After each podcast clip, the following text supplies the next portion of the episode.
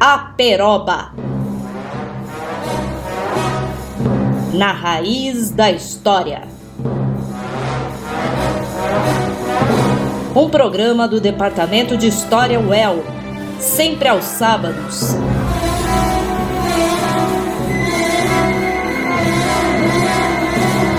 À uma da tarde. Olá, ouvintes da Rádio UEL FM. Aqui quem fala é o professor Cláudio Denipote e começa agora o programa Aperoba, um projeto dos professores do Departamento de História da UEL. Escolhemos a marca símbolo da universidade para nomear nosso programa, simbolizando a árvore original do campus em Londrina. Assim como uma árvore é composta de suas diversas ramificações, esse projeto integra atividades que correspondem ao trinômio das funções da universidade: ensino, a pesquisa e a extensão. Nossa primeira temporada apresenta 12 episódios semanais que abordam temas diversos divididos pelas áreas de estudo. Hoje vamos falar de história do Brasil pelas ondas do rádio. Nesse programa, os professores da área de História do Brasil do Departamento de História da UEL vão abordar aspectos da história do Brasil conforme ela tem sido pensada mais recentemente, buscando explorar novos temas e pesquisas que têm sido feitas sobre o Brasil em diferentes momentos. Hoje eu vou falar sobre os momentos iniciais do contato entre europeus e nativos americanos, e mais tarde entre africanos escravizados e os dois grupos anteriores. E isso é em si uma crítica à ideia do descobrimento, consagrada na escrita da história, fenômeno eminentemente ocidental.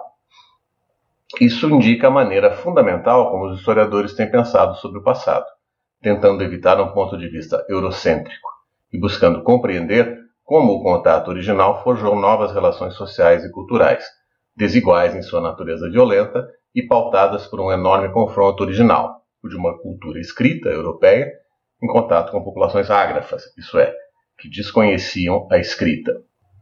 Note-se que, mesmo com um grande índice de analfabetos, a estrutura social, cultural e política europeia já era, no século XVI, baseada na escrita, na escrita das leis, na escrita oficial, na escrita religiosa, em correspondências, etc. No caso específico do contato entre europeus e populações nativas do Brasil, vale ressaltar, como lembra a historiadora Ângela Domingues no livro Monarcas, Ministros e Cientistas, Mecanismo de Poder, Governação e Informação no Brasil Colonial, que a chegada dos portugueses ao litoral brasileiro levantou problemas de comunicação entre grupos que não falavam a mesma língua, não possuíam o mesmo sistema de valores, nem dominavam os mesmos sistemas de códigos, dando, por isso, diferentes interpretações a gestos e sinais, símbolos e signos. Esse fato, porém, não era novo, tendo-se já verificado nos primeiros contatos dos navegadores portugueses com etnias do litoral africano ou com a população dos sultanatos e reinos asiáticos.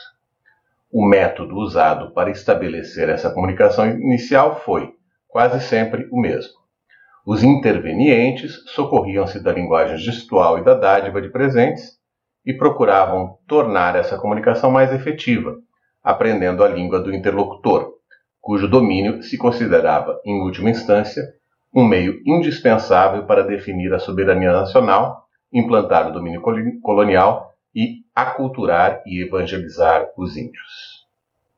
Este foi um processo lento, considerando o tamanho do território e a existência de múltiplos grupos linguísticos, e foi executado inicialmente por desertores, degradados, náufragos, aventureiros ou indivíduos das frotas uh, europeias deixados propositadamente em território brasileiro, com a função de aprender línguas e costumes e criar condições para as trocas comerciais que os portugueses e os outros europeus desejavam. Esses indivíduos se tornaram intermediários culturais, ainda segundo Ângela Rodrigues. Essa assimilação cultural fez-se, em grande parte dos casos, pelo abandono de normas éticas e religiosas pelas quais os europeus se deviam reger. É assim que encontramos um sem número de referências às ligações sexuais de muitos desses indivíduos com mulheres indígenas.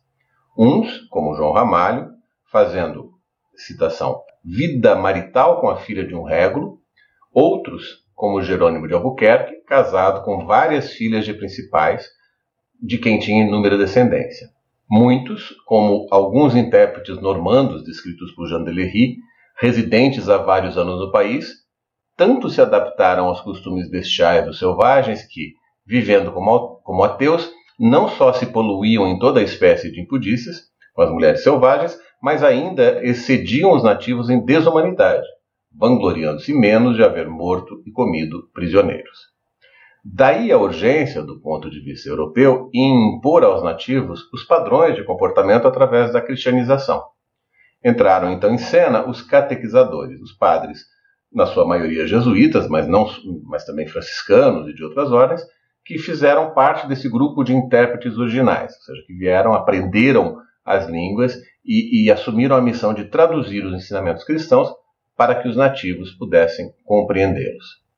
Uh, esses padres se dedicaram a essas traduções, uh, às traduções dos ensinamentos cristãos para as línguas nativas, mas à medida que eh, os pontos de contato aumentaram, à medida que se avança para o século, começo do século XVIII, o, o que eles acabaram ajudando a criar é uma língua geral, uma língua que não era nem exatamente a língua de nenhum grupo indígena, porque sofria influência do português, por exemplo, o mesmo do latim, considerando os catecismos, mas que era utilizada para contato, porque, bem ou mal, a maior parte do grupo linguístico litorâneo conseguia entender esse idioma.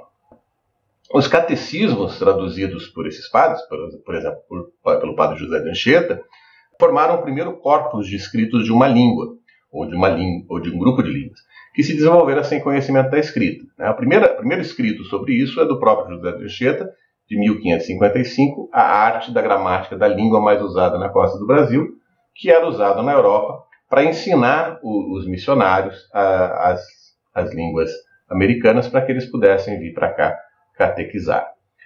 Esse aspecto do contato tem atraído a atenção dos historiadores da cultura escrita. Como foi, ou como pode ter sido, a compreensão dos brasileiros originais dessa complexa relação simbólica com o escrito? O cineasta alemão Werner Herzog ilustrou esse conflito no seu filme Aguirre, A Cólera dos Deuses, colocando um padre mostrando uma Bíblia a um casal de nativos e dizendo ser aquela a palavra de Deus. Os nativos, encostando o livro no ouvido e não ouvindo nada, jogaram a Bíblia no rio, eh, sendo imediatamente mortos pelos espanhóis por sacrilégio. Porém, as relações foram mais complicadas que isso, mais complexas. Os, os catequizadores perdão, celebraram ao longo dos primeiros séculos o sucesso da sua estratégia de tradução combinada com a conquista militar e o comércio, o que permitiu um rápido e numeroso processo de conversão. Esses mesmos catequizadores, porém, lamentavam constantemente que as populações indígenas revertiam aos costumes bárbaros, entre aspas, uma vez afastados do convívio com os padres.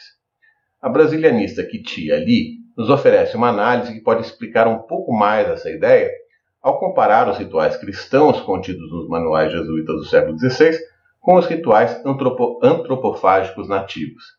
A aceitação do cristianismo estava mais baseada numa transferência simbólica de rituais, em um caso com antropofagia de fato e no outro com uma antropofagia metafórica, pão igual ao corpo de Deus, vinho igual ao sangue. Assim, o ritual cristão uh, da, da transubstanciação fazia um sentido enorme para os indígenas, uh, mas somente em relação aos seus próprios, uh, seus próprios ritos, sua própria cultura. eles conseguiam compreender muito bem essa capacidade, essa habilidade de, de absorver as virtudes né, de uma divindade através do consumo do sangue e da carne. E, e, eles não tinham nenhum problema, uma vez afastados do convívio imediato uh, uh, das sociedades cristãs, em, em adotar, em voltar às suas práticas religiosas originais, porque eles não viam uma diferença fundamental entre uma e outra. Esse é apenas um dos muitos choques culturais que estão no centro das abordagens dos historiadores sobre o período do contato inicial entre as duas matrizes populacionais. um exemplo bastante conhecido é o livro do Todorov, A Conquista da América. Ah, ah, como todos os outros choques desse tipo, ele não é nem de longe o, menos violento. Pelo contrário, é né, uma, uma violência fundamental neste processo. Nós vamos continuar agora com o programa ouvindo a professora Cláudia Martinez, também do Departamento de História da UEL, que vai falar sobre o tema Cultura Material Fontes para uma História Transoceânica. Olá, ouvintes da Rádio El. Como já anunciado pelo colega Cláudio Denipote, hoje vou falar como a cultura material pode ser uma fonte importante para a compreensão de uma história transoceânica que envolve Brasil, África e Ásia. Até as décadas de 1980-90, os trabalhos sobre cultura material no Brasil ainda eram dispersos e pouco abordados entre os historiadores, sendo assunto para arqueólogos e antropólogos. Uma ressalva deve, no entanto, se fazer. Quando a historiografia internacional, para não mencionar a brasileira, ainda dedicava pouca atenção ao tema, Alcântara Machado, Gilberto Freire e Sérgio Buarque de Holanda, por exemplo, pesquisavam fenômenos de caráter cultural e, em particular, levantavam questões ligadas à vida material. Embora não tivessem um referencial metodológico como encontramos nos estudos atuais, tais autores já examinavam as moradias com seus sobrados e mucambos, o mobiliário, a vestimenta, a alimentação dos escravos, a atitude diante da morte. Dos pontos que distingue a historiografia atual dos estudos tradicionais é o fato de que a cultura material deixou de ser compreendida como um rol de artefatos e passou a ser analisada em simbiose com a sociedade que a criou, com a economia que a produziu, com o mercado que a distribuiu e com a cultura que permitiu sua existência estética, morfológica e funcional. Os artefatos passaram a ser discutidos no tempo e no espaço como invenções e criações de grupos sociais nas quais homens e mulheres de diferentes etnias estavam inseridos. Outro componente que norteia os estudos contemporâneos, além da inserção com outras áreas de conhecimento como a antropologia, a museologia e a economia, reside no fato das pesquisas contemporâneas investigarem os objetos para além das esferas dedicadas ao mercado, ao consumo e à economia. Entende-se o artefato como um elemento fundamental que conforma e, ao mesmo tempo, molda as práticas culturais da sociedade. Nesse sentido, pressupõe-se que o objeto configurou um importante vetor das relações humanas, estabelecidas, por exemplo, nas capitanias da América Portuguesa. O estudo da cultura material no período colonial permite compreender como as várias partes do Império Português estavam conectadas, unidas pelas rotas marítimas. Sim, o Mar Arábico, os oceanos Atlântico e Índico interligavam pessoas, ideias e objetos. Uma relação que se deu quase sempre, há que se ressaltar, pela força, pela conquista, pela pilhagem. Alguns exemplos extraídos dos inventários pós-morte e das cargas de navios localizados, respectivamente, nos arquivos Histórico da Casa Setecentista de Mariana, em Minas Gerais, e no Arquivo Histórico de Goa, na Índia, serão o foco de nossa análise. Sendo assim, em 1795 morria em Minas Gerais o cônego e chantre José Botelho Borges. O referido padre possuía uma casa de morada na cidade de Mariana e duas fazendas onde trabalhavam os seus 61 escravos 90% deles africanos. As terras para mineração e as dezenas de barras de ouro encontradas atestam sua riqueza e a conexão com o mercado externo. Como um homem de seu tempo, o reverendo não fugiu à regra social.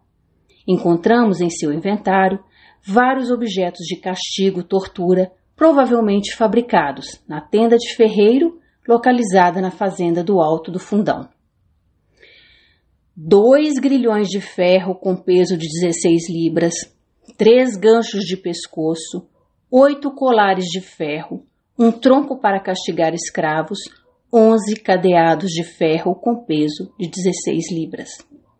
Nesta mesma propriedade, localizamos uma venda, um rancho de passageiros e uma capela, onde foram encontradas, encontrados cálices de prata, castiçais em ouro, e várias imagens de santos, a exemplo da Nossa Senhora da Conceição com sua coroa de ouro, o Senhor crucificado de marfim e prata, Nossa Senhora do Rosário, um santo Elesbão e uma santa Efigênia.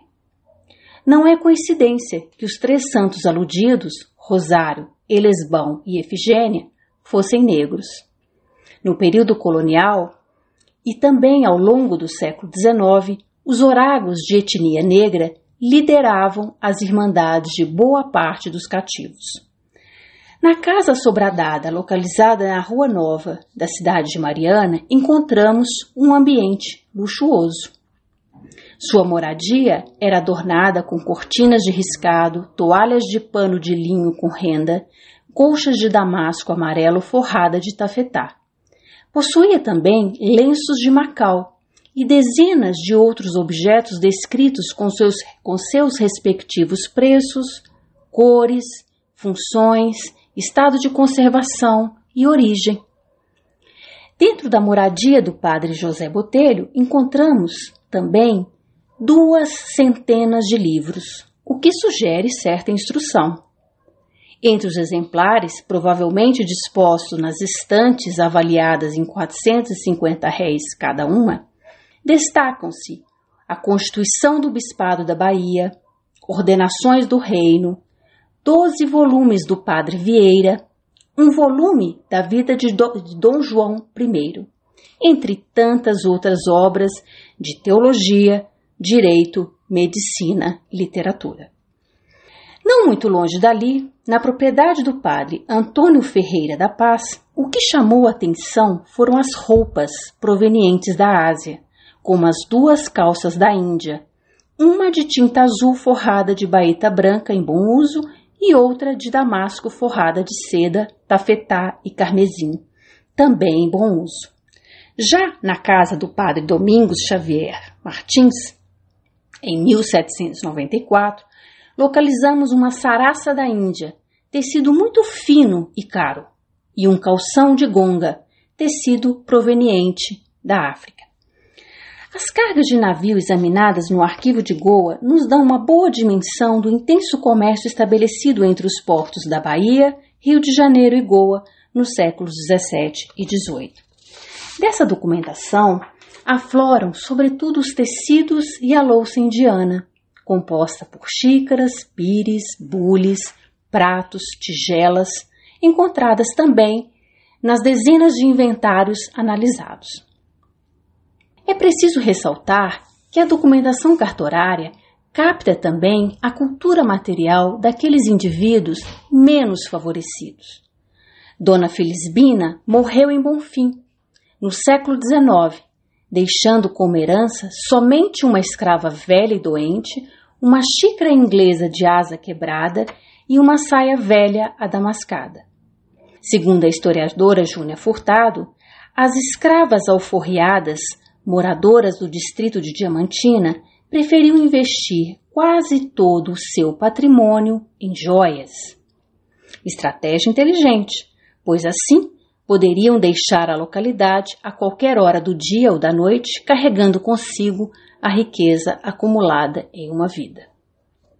Enfim, o que podemos concluir dos casos expostos nesta aula introdutória e que tomou os objetos do cotidiano como fonte para a história?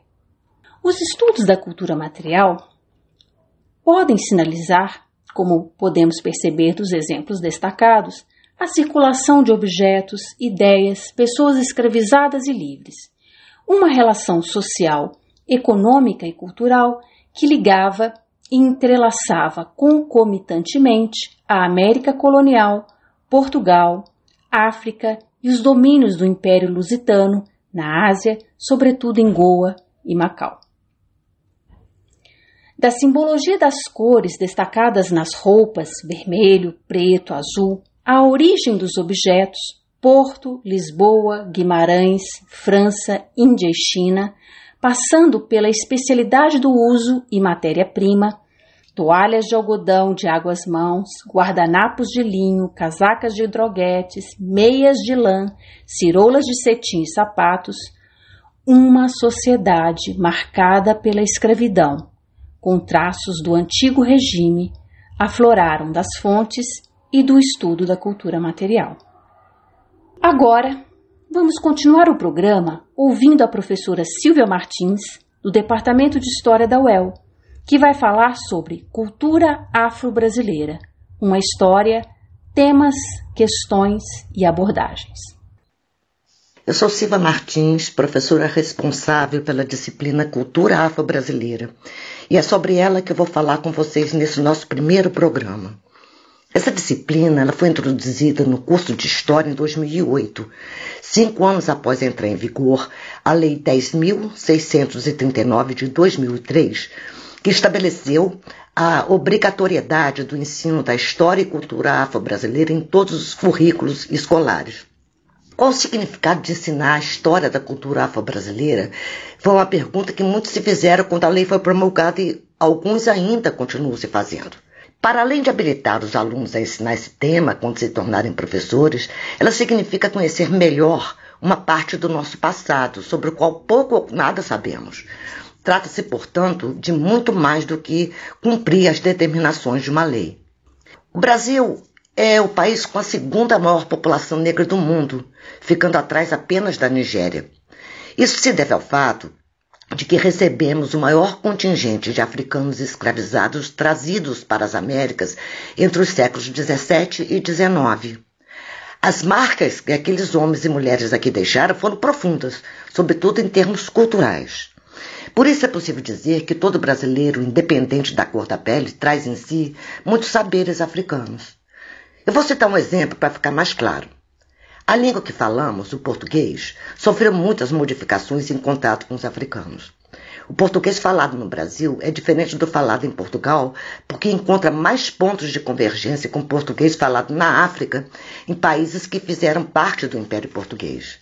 Por conta disto, no português brasileiro, existe uma quantidade enorme de palavras que pronunciamos cotidianamente sem sequer sabermos que elas têm origem africana, tais como, por exemplo, abóbora, cachaça, cachimbo, tengosa, macaco, perrengue, moleque e outras tantas. Apesar das inúmeras contribuições que deram para a sociedade brasileira, durante muito tempo pouca atenção foi dispensada ao estudo do passado dos africanos e seus descendentes no Brasil. Em parte, isso foi uma decorrência de uma visão eurocêntrica produzida no mundo ocidental nos séculos XVIII e XIX. Tal visão atribuiu uma superioridade dos povos europeus sobre culturas que não fossem ocidentais e não fossem cristãs. Dessa forma, como as sociedades africanas não se assemelhavam às sociedades europeias em termos políticos, de padrões de comportamento e de visões de mundo, a conclusão a que se chegou é que elas eram incivilizadas e sem história. Além disso, e ainda no século XIX, adentrando pelo século XX, a noção de raça contribuiu para reforçar uma imagem negativa dos africanos. Essa noção levou a uma classificação dos homens a partir das características físicas, tais como, por exemplo, o formato dos olhos, a cor da pele, os tipos de cabelo. Com isso, a ideia equivocada de que os africanos seriam inferiores a outros povos se ampliou ainda mais. Assim, o eurocentrismo e as ideias sobre raça estabeleceram padrões de avaliações que transformaram diferenças em desigualdades. Quando se fala de cultura afro-brasileira, logo nos vem à mente a capoeira, o samba, o carnaval, o que é procedente. Mas cultura é muito mais do que isso. Cultura diz respeito à maneira como compreendemos e agimos no mundo. É dentro de uma determinada cultura, por exemplo, que a gente aprende formas de comportamento, de vestir, de divertir, de cozinhar, de falar, de educar crianças, de lidar com a morte e de tratar os mais velhos. Por isso, ela é um patrimônio importante, porque resulta dos conhecimentos compartilhados entre pessoas de um lugar que vão passando e sendo recriados de geração em geração. Para começarmos a entender melhor este e outros temas e conceitos que vão aparecer no decorrer do curso, nossa disciplina começa com um convite a vocês. É um convite para fazermos uma viagem imaginária de travessia pelo Atlântico. O ponto de chegada dessa viagem é a região denominada África Subsaariana, que, como o próprio nome está dizendo, é a parte do continente africano que se localiza abaixo do deserto de Saara. E ela foi escolhida por um motivo. Foi dela que veio a maior parte dos africanos escravizados para o Brasil. Retirados de maneira forçada de suas terras de origem, escravizados e depois de passarem por uma longa e dura viagem de travessia pelo Atlântico, os africanos que chegaram aqui foram obrigados a executar trabalhos forçados, a mudar suas maneiras de viver e tiveram que adaptar seus costumes e tradições a um novo ambiente. Mas quando aqui chegaram, eles traziam uma bagagem cultural rica, que ia desde o conhecimento de técnicas de cultivo agrícola, de mineração e de metalurgia, até, por exemplo, a produção artística, hábitos, religiosidades, musicalidade. Toda a experiência dolorosa a que foram submetidos não apagou a memória da África que eles trouxeram. É claro que muitas coisas se perderam nesse processo, ao passo que outras foram recriadas na experiência do cativeiro ou inventadas quando se juntaram com tradições indígenas e portuguesas. O convite que eu faço a vocês para realizarmos essa viagem tem também uma outra intenção. É de que vocês comecem a mudar seus olhares a respeito desse continente e seus povos, que conheçam algumas das peças que nos compõem como brasileiros, que valorizem a diversidade cultural que herdamos desses ancestrais e que perceba o quanto de africano existe no Brasil. Na sequência do nosso programa, eu convido vocês a ouvirem o professor Vander Proença, que vai falar sobre o tema Cultura Política no Brasil Contemporâneo, o papel representativo da crença. Olá, ouvintes da Rádio El, eu sou Vander Proença, professor da disciplina de História do Brasil 4, que trata de temas e questões do nosso contexto mais recente. Nesse primeiro episódio, vamos abordar o tema Cultura Política no Brasil Contemporâneo, o papel representativo da crença, assunto que compõe uma das unidades de estudo do conteúdo programático da nossa disciplina. A chamada Nova História Política destaca o papel dos imaginários, das representações e dos elementos simbólicos da crença, tanto para a construção quanto para o exercício do poder político. Nesse sentido, analisar a história do Brasil contemporâneo requer uma atenção especial a elementos presentes neste campo simbólico do imaginário religioso Pensar e discutir o atual cenário político implica em observar o surgimento de novos atores e suas representações, como, por exemplo, os evangélicos e seu ativismo partidário. As diversas igrejas evangélicas formam atualmente um universo em franca expansão, não apenas em termos numéricos, mas de visibilidade e articulação. Desde os anos 1980, quando representava apenas 5% dos brasileiros, a presença social e a influência política desse grupo tem crescido de forma escalonária no país. Dados do Censo IBGE 2010 indicaram cerca de 43 milhões de professantes dessa tipologia de fé, em sua grande maioria pentecostais ou neopentecostais, vertentes essa de origem norte-americana, que se desenvolveram no Brasil ao longo do século XX. O Instituto Datafolha publicou recentemente pesquisa apontando 30% da população pertencente ao segmento evangélico, o que corresponde a cerca de 60 milhões de adeptos. Esse crescimento também impactou o campo político. Nas eleições de 2018, por exemplo, o chamado voto evangélico foi decisivo para a vitória do atual presidente da República. No segundo turno, aquele pleito colocou em lados opostos dois candidatos que mexeram diretamente com aspectos da crença e do imaginário religioso. De um lado, o candidato que trazia como parte de seu slogan de campanha a frase emblemática: Deus acima de todos, prometendo defender a fé, o modelo tradicional de família, o controle da educação dos filhos, o combate à chamada ideologia de gênero nas escolas. De outro lado, o candidato que representava para o imaginário evangélico uma ameaça à crença, identificado com a fantasmagoria do comunismo, associado ao ateísmo, que poderia destruir os valores tradicionais de família, acusado inclusive, principalmente pelas chamadas fake news, de ser o autor, quando ainda ministro da Educação, do kit escolar que iria erotizar prematuramente os estudantes. Bolsonaro seria então o único capaz de livrar o país destas ameaças. Em apoio eleitoral, pastores cederam espaço de suas igrejas e atividades para a divulgação do candidato que, não obstante ser católico, traz grande proximidade com os evangélicos, inclusive familiar. Por isso mesmo, cortejado por líderes influentes na mídia como Silas Malafaia, Marco Feliciano e Edir Macedo, dentre outros. Passada a eleição, pesquisas apontaram que 70% dos evangélicos votaram em Bolsonaro, representando cerca de 11 milhões de votos, número este que corresponde à diferença de votos do candidato vencedor sobre Fernando Haddad, concorrente petista. Dessa forma, o antigo sonho acalentado pelos evangélicos de ter um dia um presidente da República como seu representante parece ter finalmente se realizado. Bolsonaro parece ter habilmente sabido pavimentar esse caminho de aproximação. Por duas legislaturas, enquanto deputado, participou de grandes cruzadas evangélicas e tornou público um ato bastante simbólico para o imaginário cristão. Foi batizado no Rio Jordão, em Israel, pelo pastor Everaldo, líder do Partido Social Cristão, apesar de formalmente continuar católico. Já eleito presidente, manteve a estratégia de continuar comparecendo a diversos eventos evangélicos, como na Marcha para Jesus, que ocorre anualmente em São Paulo e reúne cerca de 3 milhões de evangélicos. Além do que, compareceu ao Templo de Salomão da Igreja Universal, na capital paulista, para receber um rito simbólico de consagração das mãos do Bispo Macedo.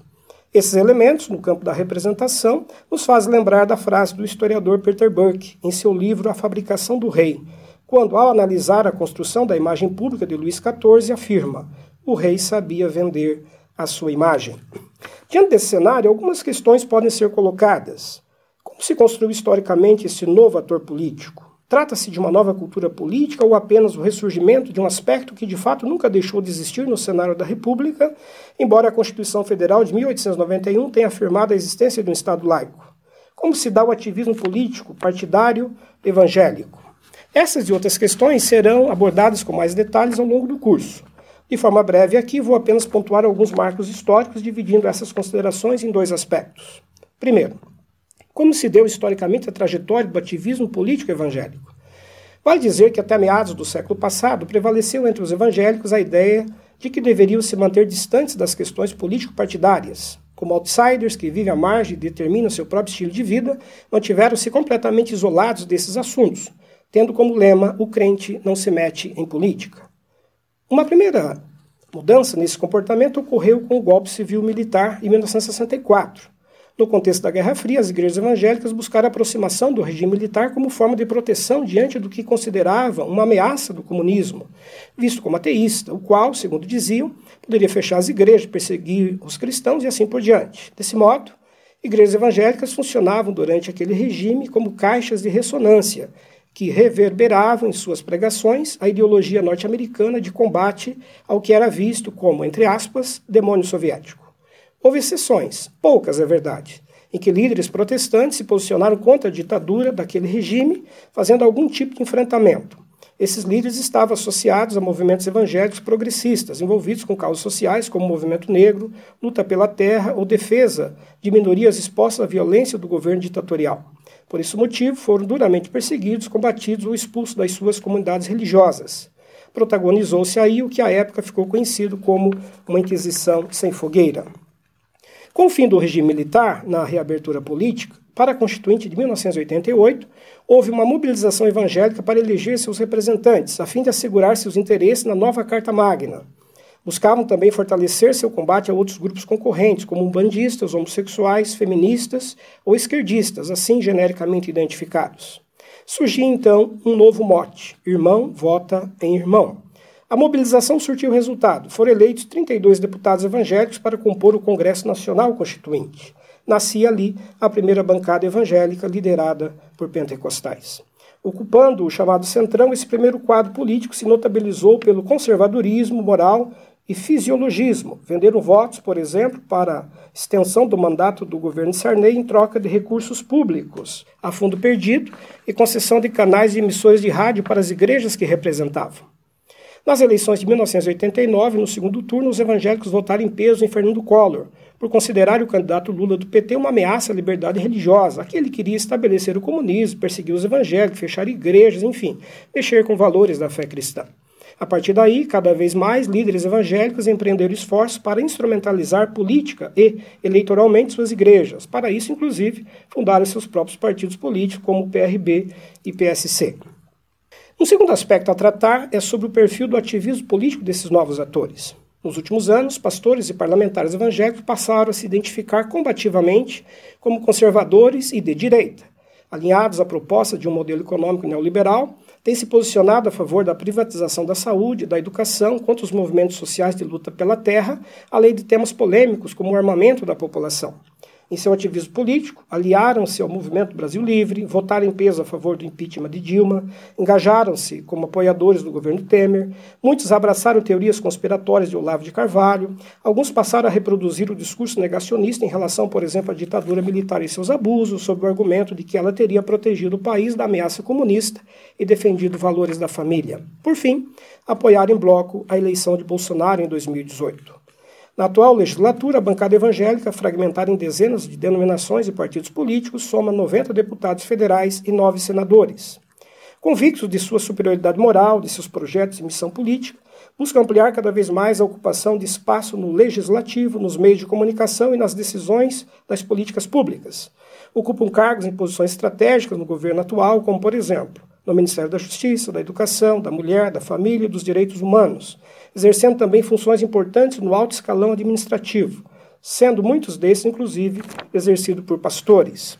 Busca inserir suas crenças e valores na normatividade jurídica e no ensino. São eles os principais proponentes dos projetos de lei da chamada escola sem partido, relacionada às pautas da moralidade sexual e também à imposição de um tipo de censura à atuação de educadores nas escolas, além da tentativa de influência sobre os materiais didáticos. O ativismo evangélico demonstra conceber como democracia a imposição da vontade da maioria, ou seja, parte da premissa de que o Brasil é formado por maioria cristã, por isso os demais grupos minoritários devem se submeter aos valores de uma espécie de Estado cristão. A democracia, neste caso, é pensada como a imposição da vontade da maioria e não como direito e respeito assegurado às minorias. Concluindo essa aula introdutória, é possível então dizer que uma cultura política ancorada no campo simbólico parece manter o elemento da crença como linha de força bastante representativa no Brasil contemporâneo, capaz de impulsionar o sagrado sobre a laicidade, o autoritarismo sobre a democracia, o privado sobre o que é público, o fisiologismo sobre os interesses comuns, o negacionismo sobre a evidência histórica, o obscurantismo sobre a ciência, fantasmagorias do passado que parecem assombrar imaginários no tempo presente. Agora vamos continuar o programa ouvindo outras histórias do Brasil, com a professora Célia Regina, que irá abordar o seguinte tema: a circulação transatlântica de impressos e seus mediadores no século XIX, conexões entre Brasil e Europa. Caros ouvintes da Rádio El, vamos hoje fazer uma breve introdução ao tema da circulação transatlântica de impressos e seus mediadores no século XIX, sublinhando as interações e conexões entre Brasil e Europa. Esse será o tema da disciplina optativa que ofereço neste semestre para os alunos do curso de História. Comecemos a apresentação do tema. A circulação de mercadorias, impressos, homens e ideias em escala transnacional no longo século XIX, para usar a expressão de Eric Hobsbawm, ensejou a ampliação e o aprofundamento dos estudos dessa temática na historiografia e na teoria literária, nos âmbitos nacional e internacional das últimas décadas, principalmente engendrou uma preocupação dos estudiosos em trabalhar de maneira cooperativa, pois a própria natureza do objeto, demarcada pelas idas e vindas de elementos culturais, livros, jornais, revistas, panfletos, romances, e de homens, livreiros, editores, jornalistas, tradutores, em diversas direções, tem fortalecido os vínculos entre pesquisadores de vários países a fim de compreender as práticas culturais inerentes aos processos de circulação de ideias em nível transnacional. Exemplo disso é a publicação dos três volumes que compõem a coleção A Circulação Transatlântica dos Impressos, a globalização da cultura no século XIX, fruto do projeto homônimo que envolveu pesquisadores de diversos países, como Brasil, França, Inglaterra e Portugal, sob a coordenação de Márcia Abreu, professora da Unicamp, e Jean-Yves Molière, da Universidade de Versailles. A questão central que permeou as pesquisas dos integrantes do grupo refere-se às conexões estabelecidas pelas viagens dos impressos e de homens pelos oceanos. Essas conexões estabelecidas com o estrangeiro, ou seja, a presença de ideias e pessoas de outras nacionalidades no território brasileiro, levou a se redimensionar uma questão cara à historiografia nacional, a de que a formação do Estado e da identidade nacional no século XIX estivessem restritas às fronteiras do território brasileiro. Ao contrário, as pesquisas mostram que a constituição da nacionalidade brasileira se processou em interação com impressores, jornalistas, editores, é, escritores e livreiros estrangeiros. Do universo amplo de estrangeiros que se di dirigiram para o Brasil no século XIX, houve aqueles que vieram na condição de livreiros editores, como o português Paulo Martim, uh, os alemães, os irmãos Laimer, os, os franceses Planche, Villanove, Arlot, Garnier e a L. Garraud. Só para lembrar os nomes mais expressivos na atividade editorial livresca. Esses livreiros editores têm sido tema de estudo de vários historiadores ligados à história do livro. Ao traçarem suas trajetórias, esses pesquisadores salientam a um só tempo o papel de negociantes eh, e mediadores culturais ou seja, de agentes que, por meio da difusão e da divulgação de livros, retiram as culturas de seus lugares e as aproximam dos leitores, sejam eles ativos ou potenciais. Além disso, juntamente com a imprensa, os livreiros editores tiveram um papel central na estruturação do campo literário no Brasil criando as condições para o reconhecimento de escritores e de um público leitor. Entre os livreiros, teve um papel de destaque o francês é, Baptiste Louis Garnier, o qual, além de publicar a maior parte dos autores que se tornaram consagrados no século XIX, como José de Alencar, Machado de Assis, entre outros, ele exportou a maior parte dos romances brasileiros para Portugal. Esse livreiro editor possuía uma livraria no Rio de Janeiro que mantinha parceria comercial com o também francês Ernest Chardron, instalado no Porto e em Braga, com uma loja sugestivamente denominada Livraria Internacional. Mas também é importante sublinhar que os romances brasileiros não viajavam do Brasil para a Europa apenas em língua portuguesa. Desde o início do século XIX, várias obras brasileiras foram vertidas para o francês, o inglês, o italiano e o alemão, atingindo um público amplo e diversificado, né? É, como, por exemplo, entre vários, o Guarani, de José de Alencar, e Inocência é, de, do Visconde de Toné. Nesse conjunto de estrangeiros que atuaram no Brasil como mediadores culturais, podemos incluir diversos nomes, alguns deles pouco conhecidos, que tiveram suas atuações obscurecidas com o passar do tempo. Este foi o caso do jornalista português Gaspar da Silva, que atuou na imprensa luso-brasileira de fins do último quartel do século XIX, a despeito de uma experiência como livreiro na cidade de Campinas, onde ele se apresentava né, nos anúncios publicados nos jornais como proprietário da Livraria Internacional entre 1877 e 1878, é, mas tudo indica que era uma filial da Livraria Internacional do Livreiro Chardron, estabelecido em Portugal. Né? Então, essa atividade dele como livreiro ocuparia um curto espaço de tempo em sua trajetória nos trópicos, nos quais permaneceu por quase 15 anos, de 1876 a 1890. Nesse período, sua atuação concentrou-se fundamentalmente nas contendas da imprensa, fosse como colaborador de diversos jornais, como a Província de São Paulo, fosse como proprietário e diretor do Diário Mercantil de São Paulo. Nessa atividade exercida por homens de letras, a imprensa, Gaspar da Silva divulgou muito do repertório e dos debates da literatura portuguesa da época.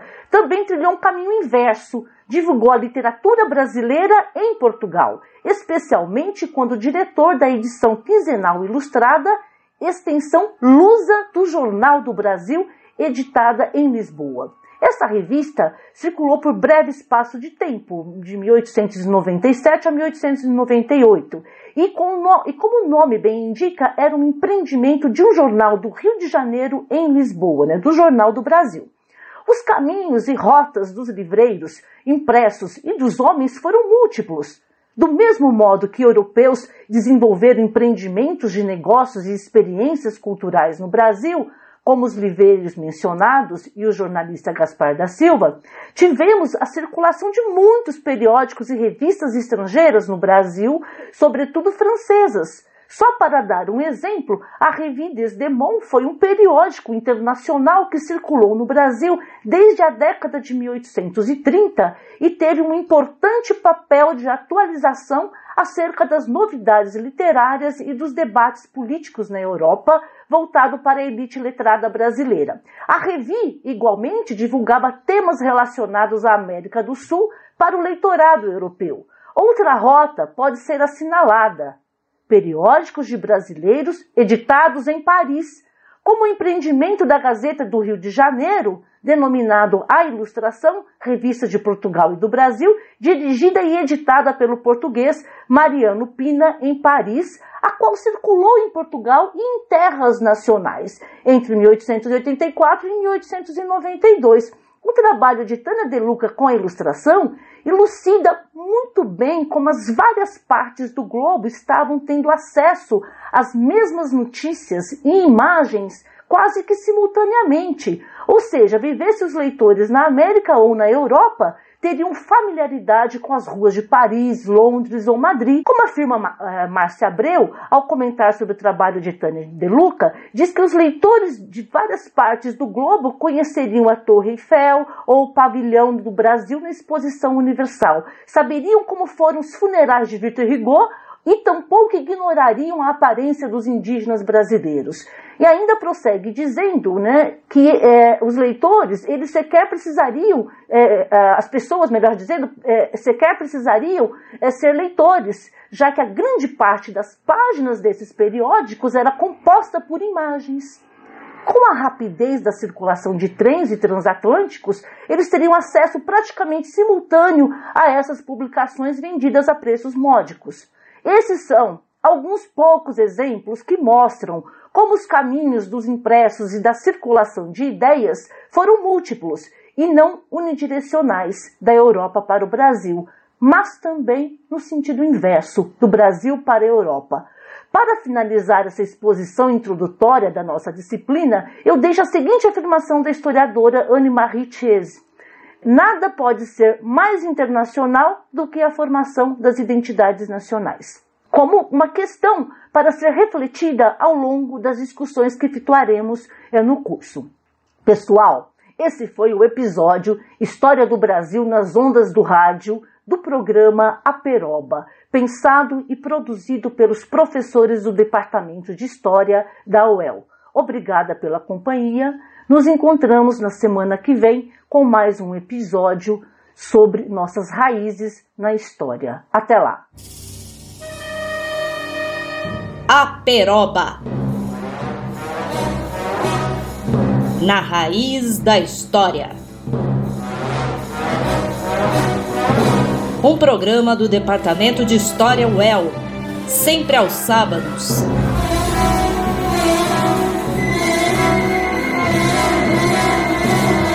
À uma da tarde.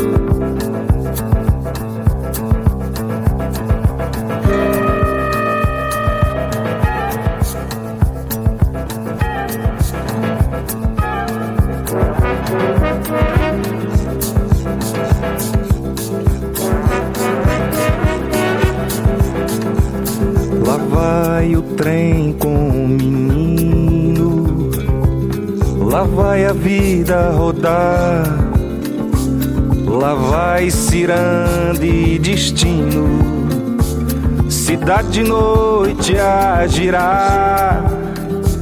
Lá vai o trem sem destino, pro dia novo encontrar. Correndo, vai pela terra, vai pela serra, vai pelo mar, cantando pela serra do luar,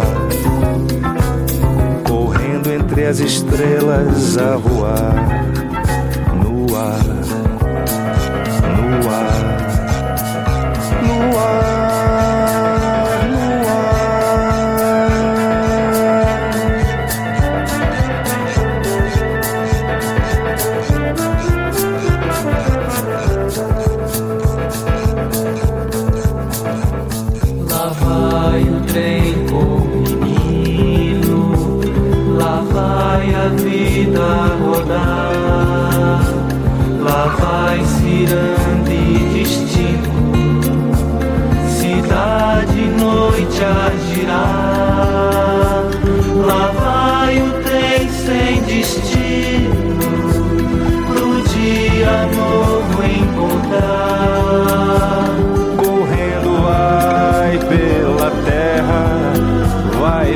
Serra, vai pelo mar.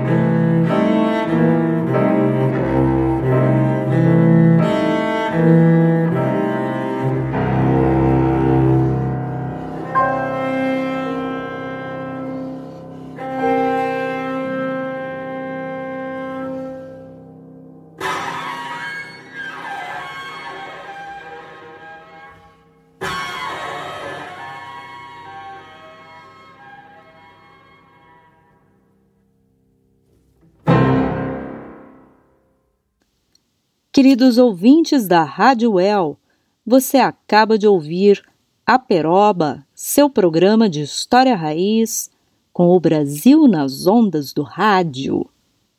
Hoje nós ouvimos também algumas das boas versões da canção Trenzinho Caipira, escrita por Heitor Villa-Lobos, que viveu de 1887 a 1959 e é um dos compositores mais conhecidos do Brasil no século XX.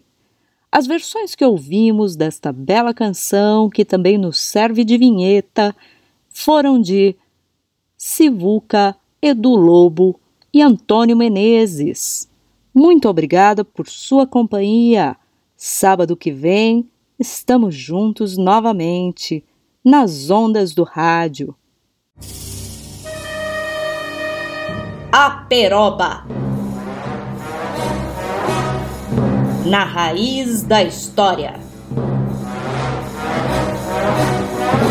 Um programa do Departamento de História UEL, sempre aos sábados.